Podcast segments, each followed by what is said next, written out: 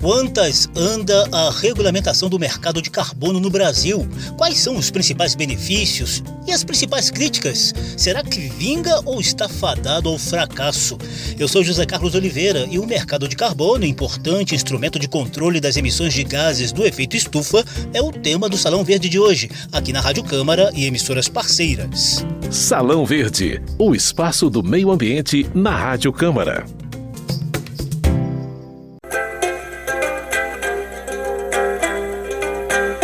Desde os anos 1990, vários países e entidades internacionais têm intensificado a busca de medidas conjuntas para reduzir os gases do efeito estufa responsáveis pelo aquecimento global.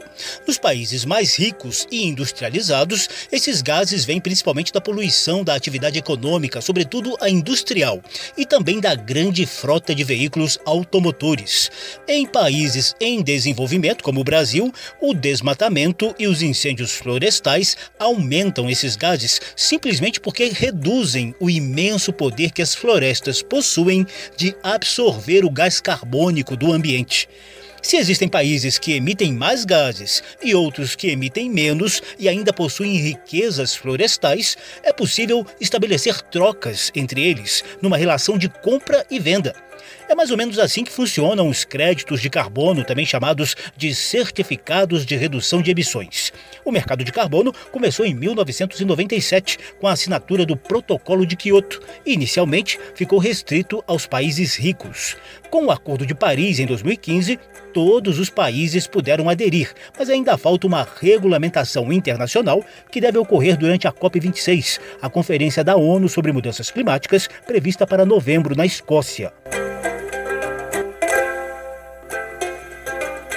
Ao mesmo tempo, a Câmara dos Deputados analisa uma proposta que cria o mercado brasileiro de redução de emissões, que na prática pode levar à regulamentação interna.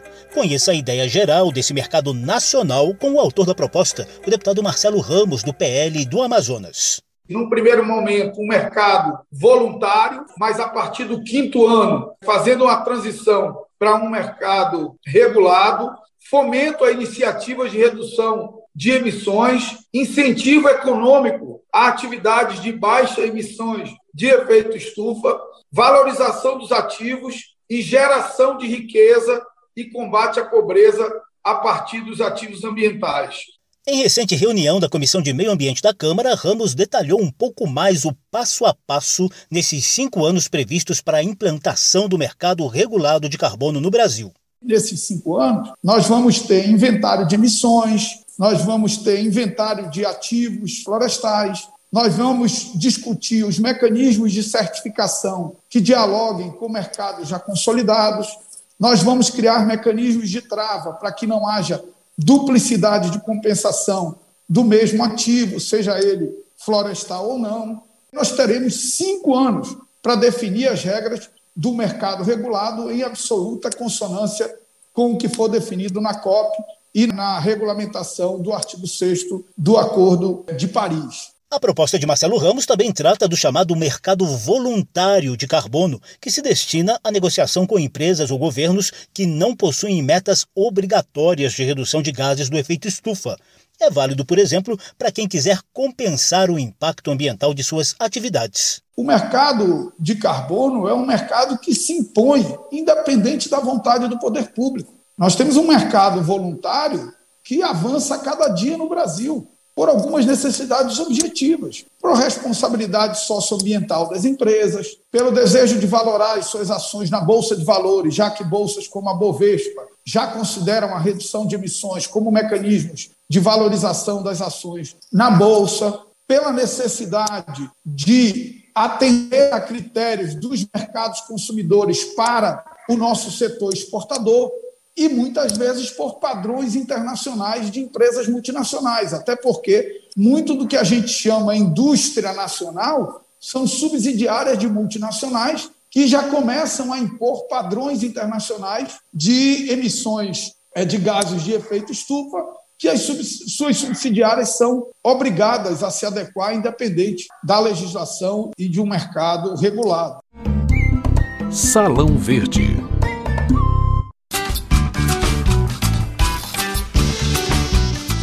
No setor empresarial, existe consenso quanto às oportunidades financeiras para o país e para as empresas, mas também há divergência quanto ao momento e ao alcance da regulação. A Confederação Nacional da Indústria está no grupo dos otimistas. O gerente executivo do Meio Ambiente e Sustentabilidade da CNI, Davi Tempo, disse que o setor vê o CO2, o gás carbônico, como nova commodity mundial e já traçou uma estratégia na direção da transição para a economia de baixo carbono, baseada em quatro eixos prioritários: transição energética, precificação de carbono, economia circular e conservação florestal né, de forma que a gente possa fazer uma transição para a economia de baixo carbono, trazer aí uma visão sobre esse sentido econômico quando a gente fala de serviços ambientais, bioeconomia, concessões florestais e também trabalhar o entendimento de alguns temas mais sensíveis como o licenciamento e regularização fundiária também. A gerente de Clima e Finanças Climáticas do Conselho Empresarial Brasileiro para o Desenvolvimento Sustentável, Natália Renteria, pediu equilíbrio na regulamentação dos mercados regulado e voluntário de carbono. Segundo Natália, grande parte do mundo empresarial já entendeu que esse instrumento de desenvolvimento sustentável é vital para o planeta e também para a sobrevivência econômica das empresas. Quando a gente organiza a nossa trajetória de carbono neutro, a gente evita barreiras de comerciais de cunhos climáticos que já foram anunciadas, inclusive, pela União Europeia como uma possibilidade. Precificar carbono e caminhar na agenda desses mercados não é uma opção para o Brasil, é uma necessidade. A mudança mundial ela já está em curso e o Brasil não pode ficar fora disso. O consultor da área de meio ambiente da Confederação da Agricultura e Pecuária do Brasil, Rodrigo Justus de Brito, citou o programa Agricultura de Baixo Carbono como prova de que o setor está antenado com esse desenvolvimento sustentável. Porém, Brito manifestou a preocupação com riscos de taxação extra para o agronegócio do país em caso de regulamentação imediata do mercado nacional de carbono. Nós entendemos que temos interesse na implementação de um mercado de carbono. Mas a responsabilidade comum mais diferenciada continua valendo e não faz sentido que o Brasil institua um novo tributo, que na verdade será um tributo, porque aqueles que não estão no padrão deverão pagar mediante um fato gerador, que estar fora é, de um determinado padrão, a instituição de um novo tributo antes que os demais países emissores cumpram as suas obrigações já assumidas, garantindo a transição à economia de baixo carbono aos países em desenvolvimento, que essa transição ela ocorra através do financiamento desses países e não de tributação interna, os próprios brasileiros pagando uma conta que não é nossa.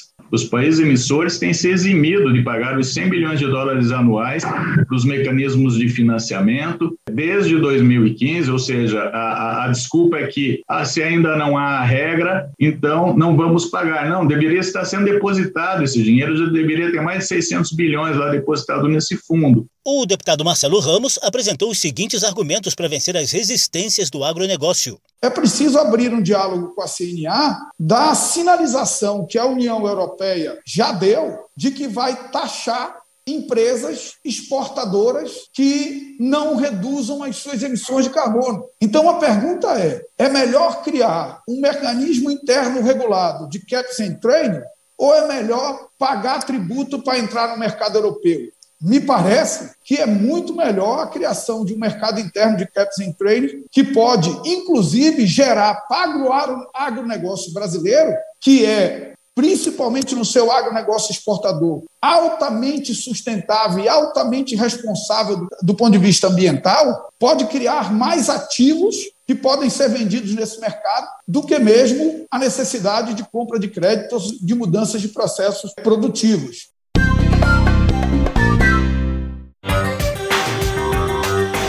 A Organização Internacional GRAIN e o Grupo Carta de Belém, integrado por movimentos sociais, sindicais e ONGs, apontam uma série de questionamentos aos modelos nacional e internacional de mercado de carbono.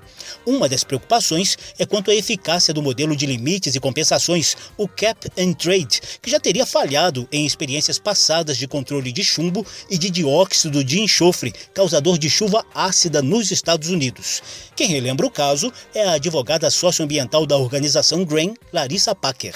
Do ponto de vista da eficácia, é importante a gente indicar as, as, diversas críticas que esses mercados acabam por retardar as efetivas adoções de medidas para modificar, alterar o modo de produção e consumo, que seria essencial, né, para se diminuir a escala e a intensidade da degradação e das emissões, né? O programa de créditos de chumbo, por exemplo, nos Estados Unidos, é de 1984. Então, ao mesmo tempo que uma lei estabelece limites para o chumbo da gasolina, lá nos Estados Unidos, em 1984, ele autoriza que as empresas continuem tendo taxas de chumbo se comparem permissões ou créditos no mercado norte-americano. Isso levou o mercado, a presença do chumbo na gasolina, 22 anos ainda depois da instalação. Então, retardou em muito a adoção para a eliminação do chumbo da gasolina. Isso também, em 1990, aconteceu com a eliminação do dióxido de enxofre no programa de chuva ácida dos Estados Unidos. Esse modelo, cap and trade, você estabelece limites para emissões, metas, mas você autoriza que o mercado cumpra parte dessas metas e compense essas metas. Esse modelo cap and trade, limites e comércio, foi exportada para o ambiente internacional no Protocolo de Kyoto. Segundo Larissa, outra preocupação dos movimentos sociais, sindicais e ONGs ambientalistas é com a devida remuneração pelos serviços prestados pelas comunidades tradicionais, que mantêm cultura e costumes devidamente alinhados com a proteção florestal. Os principais fornecedores desse possível mercado eh, de carbono estão aí nos pequenos produtores, agricultores familiares, povos e comunidades tradicionais. Então, isso tem que ser muito bem ajustado. A outra questão é justamente que a maior parte do dinheiro que vem para essa, esses pequenos produtores vai para empresas de consultoria que vão fazer o MRV. Então, fica uma situação que dá até nulidade de contrato. O MRV, citado por Larissa Packer, é a sigla de monitoramento, relatório e verificação, uma espécie de contabilidade das emissões de gases do efeito estufa. Salão Verde.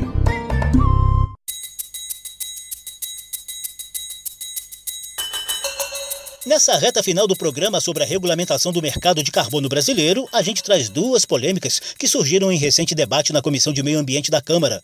A primeira é quanto ao momento dessa regulamentação. O secretário adjunto de Clima e Relações Internacionais do Ministério do Meio Ambiente, Marcelo Donini Freire, recomendou que os deputados esperem os resultados da COP26 em novembro, já que a Conferência da ONU sobre Mudanças Climáticas tem como prioridade a busca de consenso em torno de normas para o mercado internacional de carbono. Proposições como essa são sim muito importantes e devem avançar, mas por uma simples questão de lógica, de prudência, de precaução, é importante que se aguarde o retorno das definições que ocorrerão e nós precisamos trabalhar enquanto sociedade brasileira para ter uma legislação que esteja aderente e refletida ao conjunto de regras internacional, para não incorrermos no risco de produzirmos uma legislação que depois não fique operacional, não fique exequível. Já o deputado Marcelo Ramos, autor da proposta de regulação do mercado brasileiro de carbono, argumenta que o tema se impõe independentemente do poder público e que seu projeto de lei prevê um período de transição plenamente ajustável às decisões internacionais que vierem a ser tomadas na Escócia que a gente tire da frente esse falso fantasma de ter um mercado regulado antes da COP. Nós temos um processo de transição de cinco anos para que a nossa regulamentação seja absolutamente coerente com o pactuado na COP. Para que tenha quem compre, nós temos que ter mecanismos de certificação que dialogue com os mercados internacionais já mais avançados e consolidados do que o nosso. Outra polêmica. Aquelas áreas obrigatoriamente protegidas dentro de uma propriedade rural podem ou não gerar créditos de carbono para o proprietário. Eu estou me referindo às áreas previstas no Código Florestal, a reserva legal, que deve ser mantida intacta, e as APPs, áreas de preservação permanente, que incluem mata ciliar, entorno de nascentes, manguezal, vereda, topo e encostas de morros, borda de chapadas, entre outras. Para o consultor da Confederação da Agricultura e Pecuária do Brasil, Rodrigo Justus de Brito, essas áreas devem entrar na contabilidade do mercado de carbono é que deve ficar claro que esses ativos já existentes, no caso de área de preservação permanente e reserva legal da propriedade rural, na linha do que já está definido no Código Florestal, devem sim poder gerar créditos. Já Larissa Packer, advogada socioambiental do Grupo Carta de Belém e da organização internacional GRAIN, aponta risco de inconstitucionalidade caso a proposta de regulamentação do mercado nacional de carbono inclua APP e reserva legal como geradores de crédito. A reserva legal e a APP não são de titularidade do dono do solo a vegetação nativa, da reserva legal e da PP e as demais que contribuem para as funções ecossistêmicas, segundo o artigo 225, estão dentro do, do regime dos bens comuns dos povos, é um direito fundamental que não pode ser titularizada por uma só pessoa. Isso foi definido pelo STF. Se a titularidade dos créditos de carbono florestal vier para o dono do solo ou o dono do projeto, pode dar um problema muito importante de inconstitucionalidade. Isso fragiliza é, a construção do mercado. Salão Verde.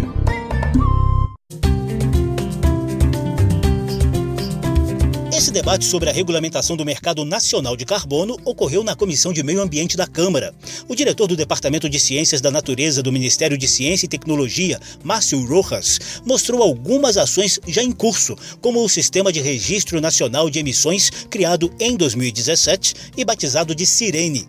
Segundo Rojas, o Ministério está atento aos alertas do IPCC, o painel intergovernamental da ONU sobre mudanças climáticas, quanto à temperatura e eventos extremos no Brasil. A temperatura continua crescendo e aqui eu destaco que os nossos estudos indicam que a temperatura no Brasil ela vai esquentar acima da média da temperatura global, então a situação é um pouco mais delicada para nós a precipitação vai diminuir no território nacional, acima da média global. Com relação a eventos extremos, o que a gente tem percebido é que eles vão se tornar cada vez mais frequentes e cada vez mais intensos. O secretário adjunto de Clima e Relações Internacionais do Ministério do Meio Ambiente, Marcelo Donini Freire, garantiu que o Brasil reconhece o mercado de carbono como ferramenta importante e necessária para o desenvolvimento da economia de baixo carbono e de incentivo à redução das emissões de gases do efeito estufa.